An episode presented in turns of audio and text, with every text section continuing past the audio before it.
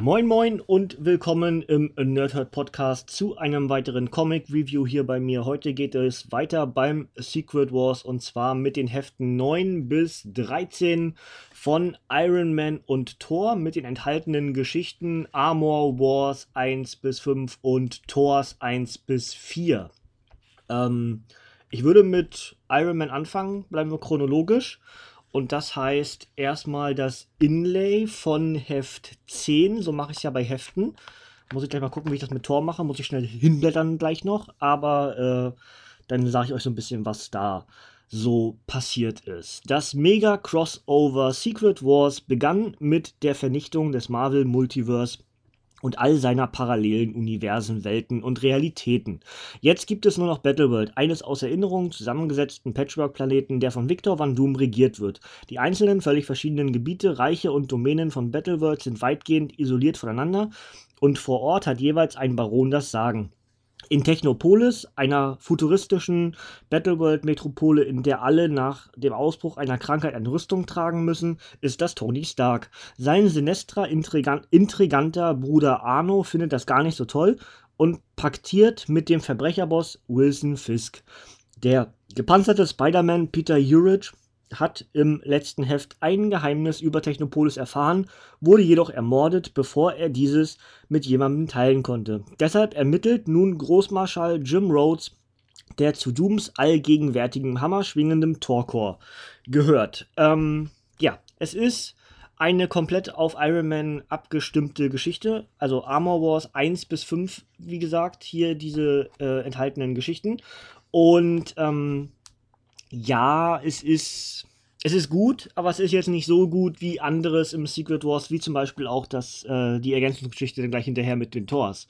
Ähm, grundsätzlich ist es so, dass viele, viele Jahre Arno und Tony gegeneinander agiert haben.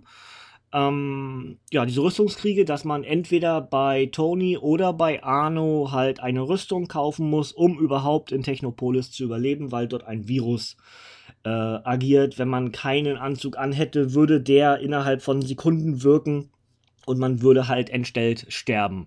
Und äh, so ist es, ich weiß gar nicht, 65, 35, glaube ich, Prozent Anteile. Also 65 für Tony, 35 für Arno.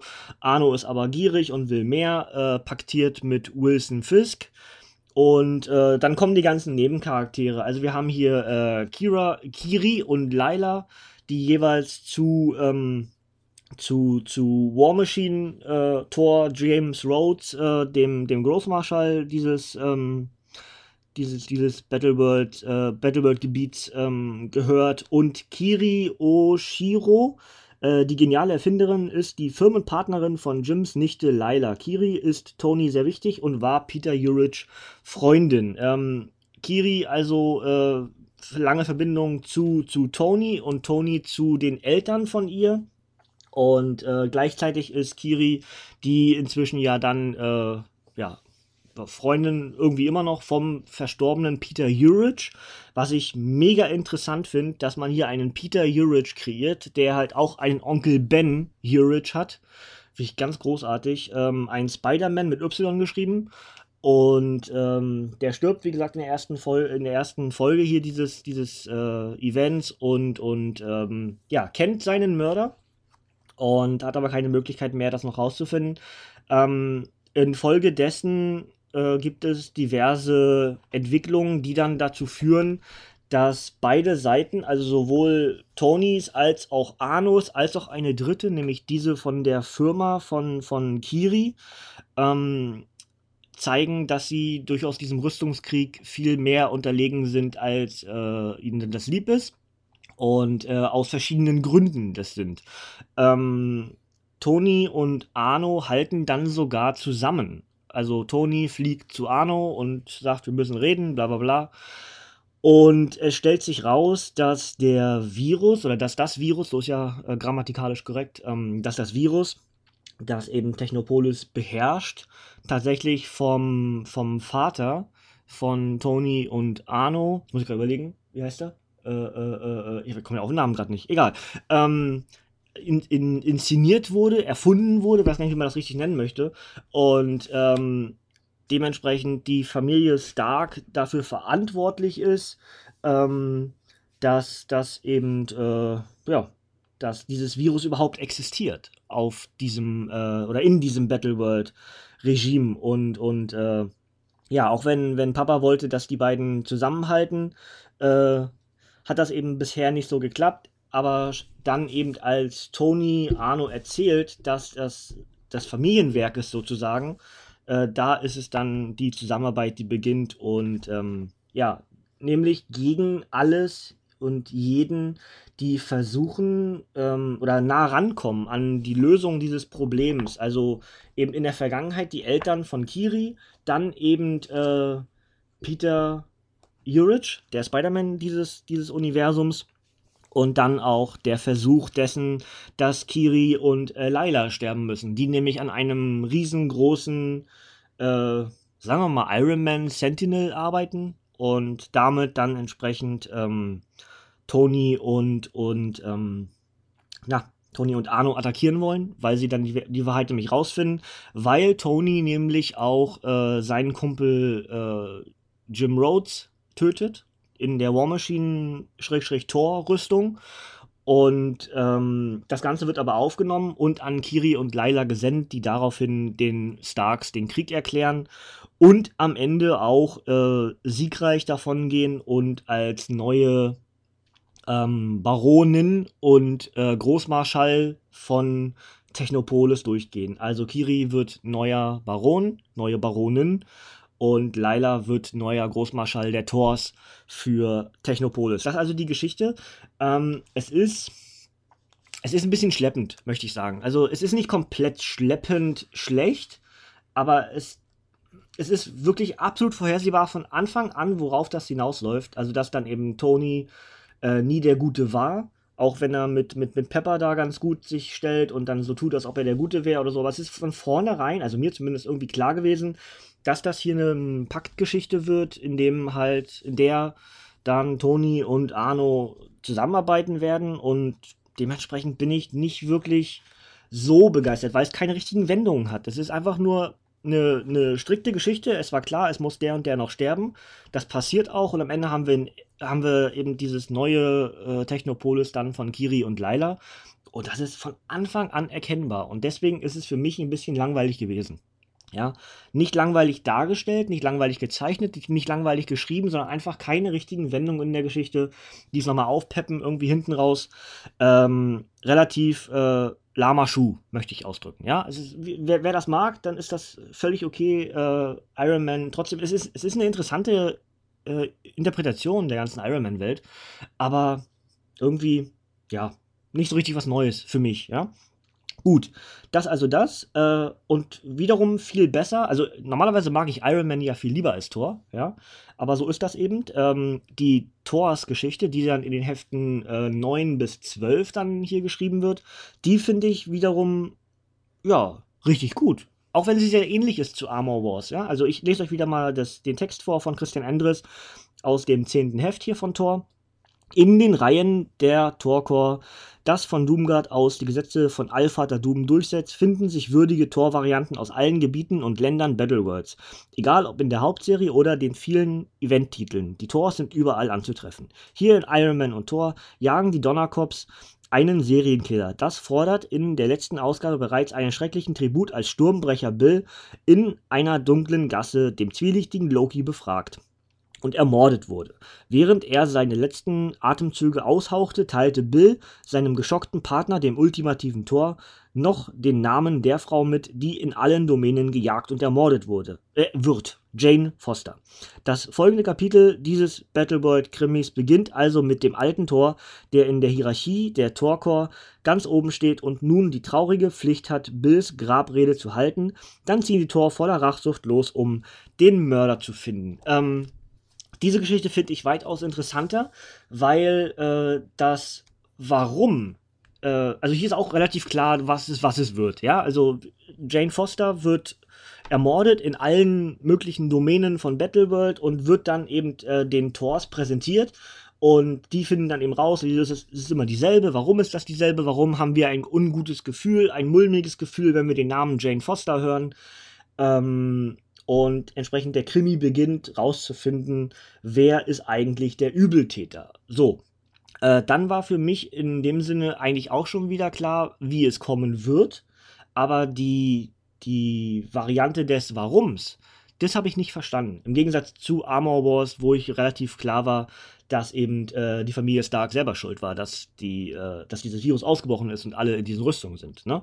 Hier wusste ich nicht, wieso, weshalb, warum jemand Jane Foster jagt und umbringt und dementsprechend äh, diese, ja, diese Namensgefahr dann halt ähm, irgendwie aus dem Weg gehen möchte. Ja?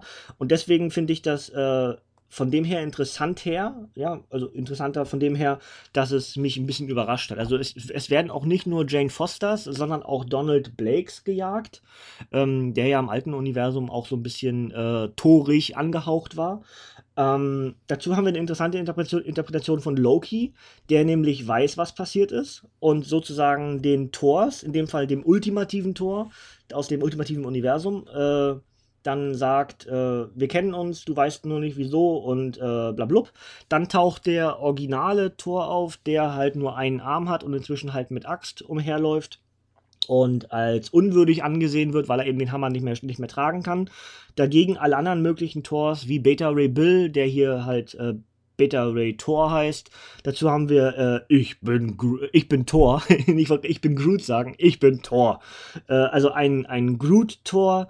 Dann haben wir einen äh, einen Odin Thor, also mit einem Auge, der der Überseher sozusagen, der Aufseher der ganzen Thors ist. Wir haben einen Throg, das ist jetzt nicht ungewöhnlich, dass äh, der, der Frosch-Tor hier mit auftaucht. Wir haben natürlich die Tor, Jane Foster, die im Laufe der Geschichte mit dazukommt. Wir haben einen Destroyer-Tor, das fand ich mega interessant. Also einen Tor in der, in der Zerstörerrüstung. Und ansonsten eben ganz viele verschiedene Inkarnationen der Tors. Äh, Storm ist noch mit dabei. Wie haben wir denn noch? Ich, ich weiß nicht. Auf jeden Fall stellt sich raus, dass einer der Tors äh, selber dafür sorgt, dass Jane Foster stirbt. Und wie wir ja wissen, am Ende der hier laufenden Geschichte wurde ja dann bekannt gegeben, dass Jane Foster die neue Tor ist.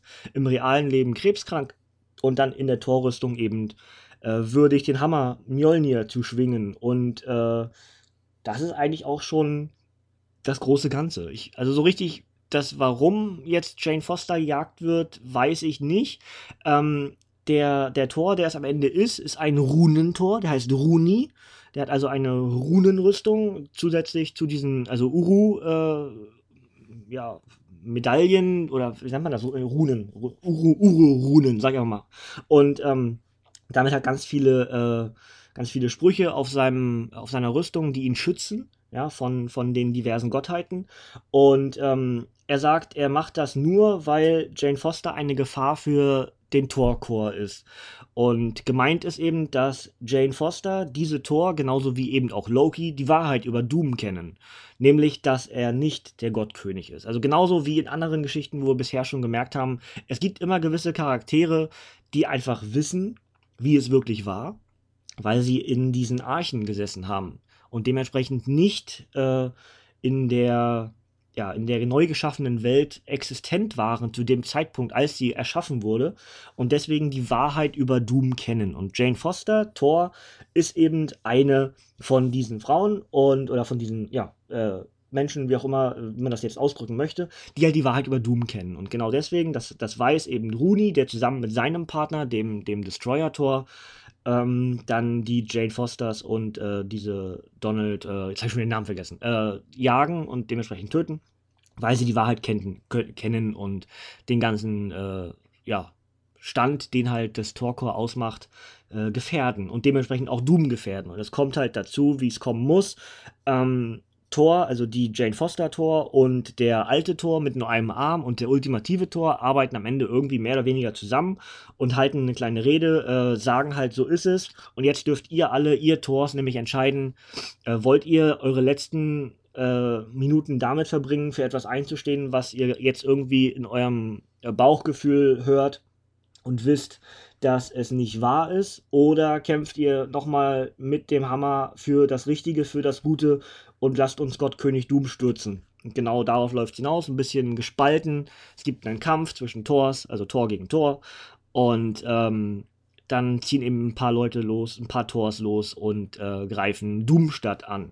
Das aber hier nicht mehr erzählt, was passiert. Ich denke, das läuft dann auf die Hauptserie hinaus, wo ja inzwischen einige Charaktere die Wahrheit wissen und wiederum andere Charaktere überzeugt haben, dass dem gar nicht so ist. Ja, das hören wir ja nächste Woche dann. Ne? Denn dann bin ich ja dann äh, mit dem Secret Wars durch. Und dann heißt das hier rechts von mir oben im Regal stehen Hefte 7, 8 und 9 und dann äh, sind wir nämlich mit dem Secret Wars durch, mit der Hauptserie und dann mal gucken, was ich da für einen Podcast draus mache. Ähm, Ergänzungsgeschichten, habt ihr jetzt vielleicht schon gemerkt, äh, dass Armor Wars fünf Teile hat und Thors nur vier Teile. Die Ergänzungsgeschichten im äh, 13. Heft sind dann noch zwei äh, Secret Wars Journal äh, Ausgaben. Nee, gar nicht mal. Es ist ein Secret Wars Journal und ein Secret Wars Battle World 2. 2 vom August 2015 und vom September 2015. Das eine heißt Wer tötete Tony Stark? Das andere Ross gegen die Maschine. Ähm, Ross gegen die Maschine ist relativ simpel. Äh, Thunderbolt Ross, der ja, ehemals rote Hulk, äh, steckt in der War Machine Rüstung und kämpft in der Arena, genauso wie wir das schon von Cap und dem Dino äh, mitbekommen haben. Und äh, wird davon überzeugt, eben von Captain America, dass es größere und wichtigere Sachen gibt als die Arena. Und ähm, ja, Taskmaster ist mit drin und äh, Arcade, der halt die Arena kontrolliert. Und es läuft darauf hinaus, dass äh, War Machine zwar ja sterbend ist, aber nicht stirbt. Und dann, äh, Cap hatte recht. Und wir haben einen weiteren Krieger gegen Doom. Nämlich den Thunderbolt Ross War Machine, der dann sagt, ja, ihr seid alle schuld, Arcade, Doom, äh, Taskmaster, ich werde euch alle vernichten. Und dementsprechend äh, haben wir einen weiteren Krieger in der Geschichte gegen Doom. Danach haben wir, oder davor hatten wir die Geschichte, wer, wer tötete Tony Stark. Das ist sehr Marvel noirig gehalten. Also Marvel Noir ist ja so ein bisschen dieses Krimi-Element bei Marvel äh, oftmals so aus den ja, wir, 60ern oder so, ja. Äh, 20ern vielleicht sogar manchmal und relativ düster gehalten, manchmal ja auch in schwarz-weiß gezeichnet. Und da gibt es ja auch Marvel Noir Iron Man und in dem Fall aber ein Marvel Noir Wolverine, der nämlich ein Detektiv ist und den Mord an Tony Stark aufklären soll und äh, das in Zusammenarbeit mehr oder weniger macht mit dem Punisher. Und, und äh, ja, es stellt sich eben raus, dass Pepper Potts das war.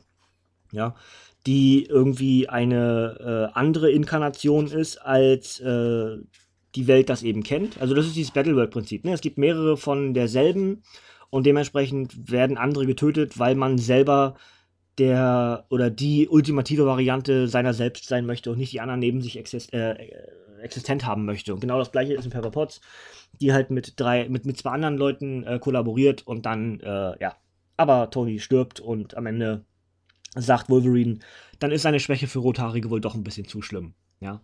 Na gut, also äh, nichts wirklich Relevantes in dem Fall. Beide, ich weiß nicht, ob die War Machine-Geschichte wichtig wird, das werden wir dann in den Geschichten 7, 8 und 9 vom Hauptevent Secret Wars hören.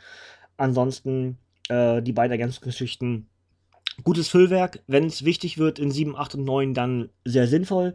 Ansonsten genauso wie diese ganzen Tie-In-Geschichten im Secret Wars ganz generell. Es ist, glaube ich, ganz wenig wirklich notwendig zu wissen, aber es ist ganz viel interessantes Material und so viele äh, Interpretationen dieser Battleworld-Geschichten und alten Charaktere und neuen Charaktere und man hat irgendwie einen Mix von so vielem und man begegnet sich irgendwie selbst, also dass ein Tor ein Tor begegnet und was weiß ich nicht. Ja, so genau, Tor und Tor begegnet, fand ich auch noch ganz interessant. Hier waren auch noch ähm, die Hulks wieder mit wichtig, weil die Hulks und die Tors sind halt Erzfeinde und dazu waren noch Ghost Rider, also ganz viele Ghost Rider, die dann, ähm, ja, irgendwie dazwischen stehen, zwischen den Hulks und den Tors. Also fand ich auch interessant, dass dann sich so bestimmte Gruppen an Held so zusammentun. Also die Hulks und die Thors und die Ghost Rider. Ja, das finde ich, find ich irgendwie clever. Das ist ja wie bei, bei Spider-Man, wo dann ähm, durch das Netz äh, dann diese verschiedenen Elektros auftauchten und die verschiedenen Venoms auftauchten. Und das ist sowas, sowas mag ich. Ne? Aber gut, das wäre das. So, machen wir das obligatorische oben drauf auf die Hefte 9, 10, 11, 12 und 13 von äh, Iron Man und Thor. Heft 9 heißt Niemand entgeht der Gerechtigkeit der Thors. Heft 10 Stählerne Helden im Rüstungskrieg. 11 Im Schatten der Rüstungskriege. 12 Wer überlebt den Eisensturm?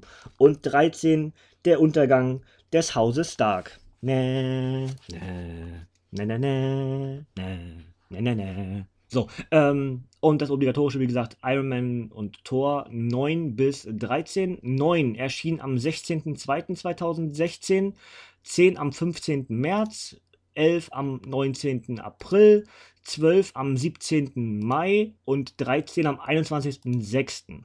Hefte jeweils mit, ich klick durch, 52 Seiten immer. Und Autoren sind Jason Aaron, James Robinson und Zeichner sind Marcio Takara und Chris Sprouse. Im letzten noch dazu ähm, als Zeichner Richard Eisenhow. Ja, so. Und äh, dazu haben wir die Geschichten Armor Wars 1 bis 5 sowie Thors 1 bis 4 und im letzten Heft noch Secret Wars Journal 3 1 und Secret Wars Battle World 2 2. Ja, das sind also die enthaltenen Geschichten, die ich euch gerade rezensiert habe. Und äh, ja, von diesen beiden Geschichten direkt ist für mich die interessantere die Torgeschichte gewesen, obwohl ich Iron Man grundsätzlich mehr mag.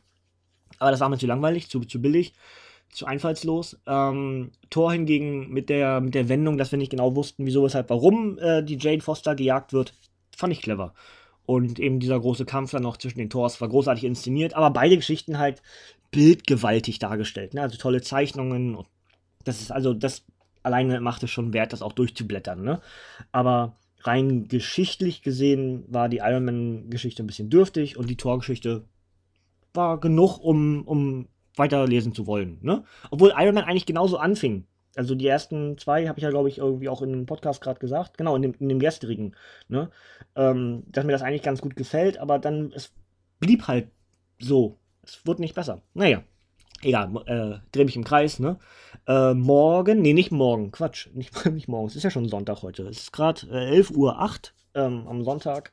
Und ähm, nee, wir sind durch mit, mit dem Secret Wars. Das heißt, nächste Woche 7, 8 und 9 von der Hauptserie Secret Wars. Und dann muss ich mal gucken, was ich den Sonntag mache. Oder ob ich dann vielleicht sogar beides irgendwie, also ich, dass ich einen großen Podcast mache und nur einen veröffentliche am Wochenende. Muss mal schauen. Ansonsten habe ich natürlich ganz viel Material auch anderes. Denn es gibt ja auch eine Zeit nach dem Secret Wars. Es läuft ja inzwischen schon längst der Civil War bei Marvel.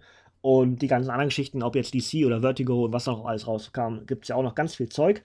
Und äh, ja, das wäre soweit das. Äh, für euch Wrestling-Fans, letzte Nacht lief äh, NXT Takeover Chicago. Heute Nacht läuft WWE Backlash. Ähm, beide gibt es natürlich in Podcast-Form bei uns. Backlash auf jeden Fall in der kommenden Woche. NXT vielleicht auch, ansonsten in der ersten Juni-Woche und äh, als Review jeweils, wer daran Interesse hat. Ansonsten geht heute online mein letzter Teil von dem Let's Play zu Little Nightmares. Und ab morgen bis Freitag, also fünf Tage in Folge, gibt es ein vollständiges Let's Play zu Absu, einem Unterwasser äh, Simulator mit viel Schwimmen, mit viel Fischen, ganz tollen Animationen. Wer das gucken möchte, kann das gerne auf meinem Let's Play-Kanal machen. Ansonsten hören wir uns hier in Comicform nächsten, ich denke, sagen mal nächsten Samstag wieder und dann beenden wir den Secret Wars. Bis dahin äh, sage ich danke fürs Zuhören und ciao, tschüss, bis zum nächsten Mal.